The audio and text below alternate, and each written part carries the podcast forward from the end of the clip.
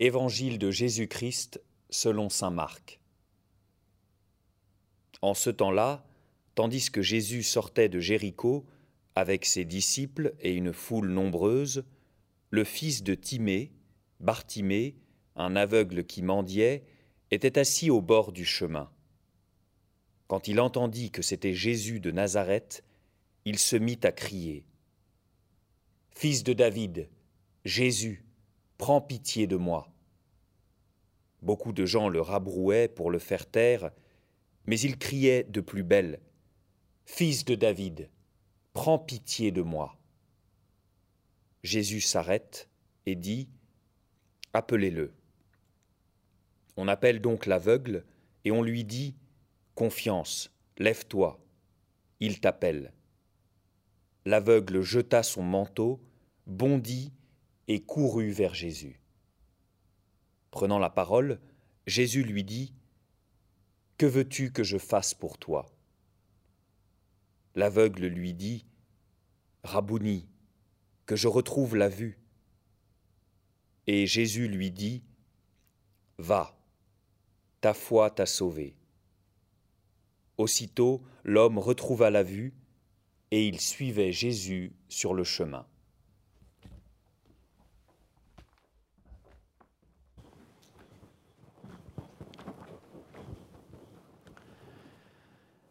Nous arrivons au bout de ce chemin vers Jérusalem. C'est le dernier épisode avant l'entrée triomphale de Jésus euh, que l'on lit au moment du dimanche des rameaux magnifique rencontre hein, et que nous avons là avec cet aveugle dont nous connaissons le nom, ce qui nous euh, rapproche encore plus de lui, hein, Bartimée.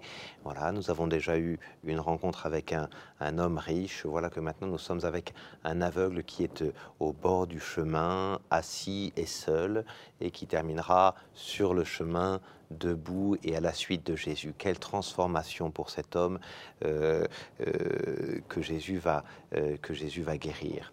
Euh, véritablement, avec euh, l'aveugle Bartimée, nous avons comme une sorte de, personnage récapitulant tout ce que Jésus euh, a enseigné à ses disciples.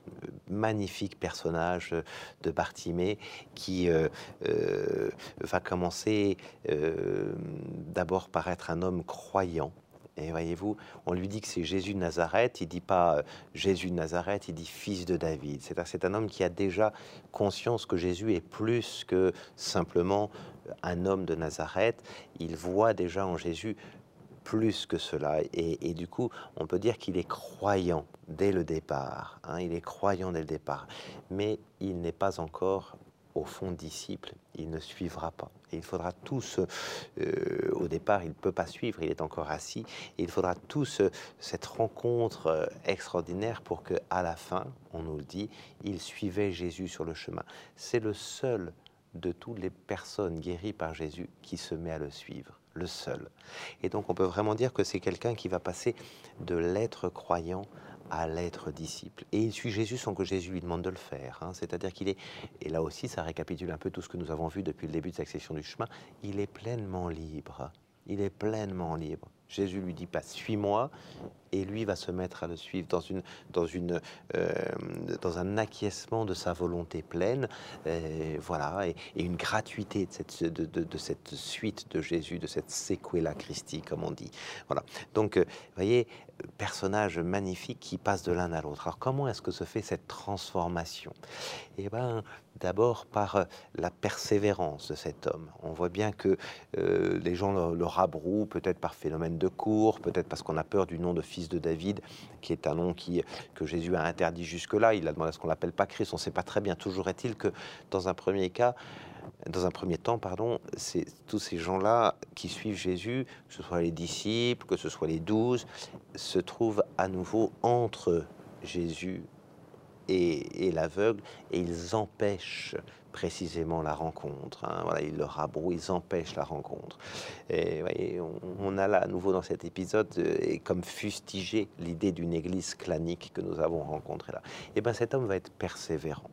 une deuxième fois, hein, fils de David, Jésus, prends pitié de moi. Il a vraiment une, une persévérance. Ça, c'est peut-être la première de la qualité des disciples, c'est de ne pas se laisser euh, démotiver par euh, une église qui est parfois euh, quelque peu euh, euh, lourde, voire, voire empêchante, si vous voulez. Donc il y, a vraiment, y a vraiment ça. Deuxième chose, au moment où Jésus va finir par transformer l'église elle-même en disant bah, appelez-le, il fait de, il fait l'église une, il fait passer l'église d'une puissance de, de, rejet à une puissance d'appel, appelez-le. Alors, du coup tout le monde s'y met, on le convoque, lève-toi, confiance, il t'appelle.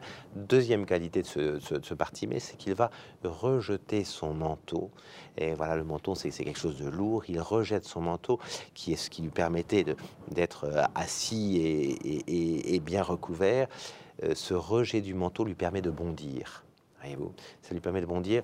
Là, on a sans doute un parallélisme à voir avec le, jeune homme riche qui lui avait refusé de se séparer de ses biens et qui n'avait pas pu suivre Jésus.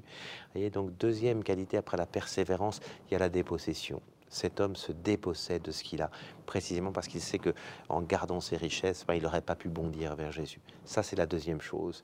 Et puis, la troisième chose, elle est dans la rencontre même de Jésus. remarquez que la, question de Jésus est exactement la même que pour les fils de Zébédée la semaine dernière. Il y avait que voulez-vous que je fasse pour vous? Et là, que veux-tu que je fasse pour toi? Jésus suscite à nouveau la liberté de cet homme-là. Sauf que lui, on le sait par la suite, sa, demande sera légitime puisque Jésus va, euh, va y acquiescer. Hein, voilà. Que veux-tu que je fasse pour toi? Et attention à la réponse de cet homme. Rabouni fait que je vois. Rabouni, ça veut dire maître, ça veut dire euh, rabbi, ça veut dire celui qui m'enseigne.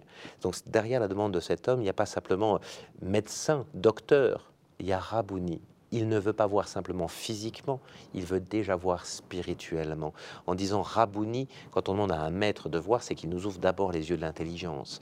Et vous donc, et puis de, puis de la vie spirituelle aussi par la même occasion. Donc cet homme-là a une demande qui va au-delà d'une guérison simplement physique. Voyez donc sa demande est spirituelle. Hein, et donc un homme euh, qui, a une vraie foi dans le fait que euh, son, propre, son premier aveuglement est d'abord l'aveuglement du cœur. Et c'est de ça dont il demande à être guéri. Et c'est cette, euh, voilà, on peut dire en quelque sorte cette triple capacité de cet homme, sa persévérance d'une part, qu'on a vu, sa, dépossession, mais aussi la, grandeur de sa requête à, à voir spirituellement, qui vont lui permettre non seulement d'être guéri, Jésus acquiesce, ta foi t'a guéri, c'est par ta foi, mais qui va permettre cet homme de passer de celui qui croit à celui qui suit.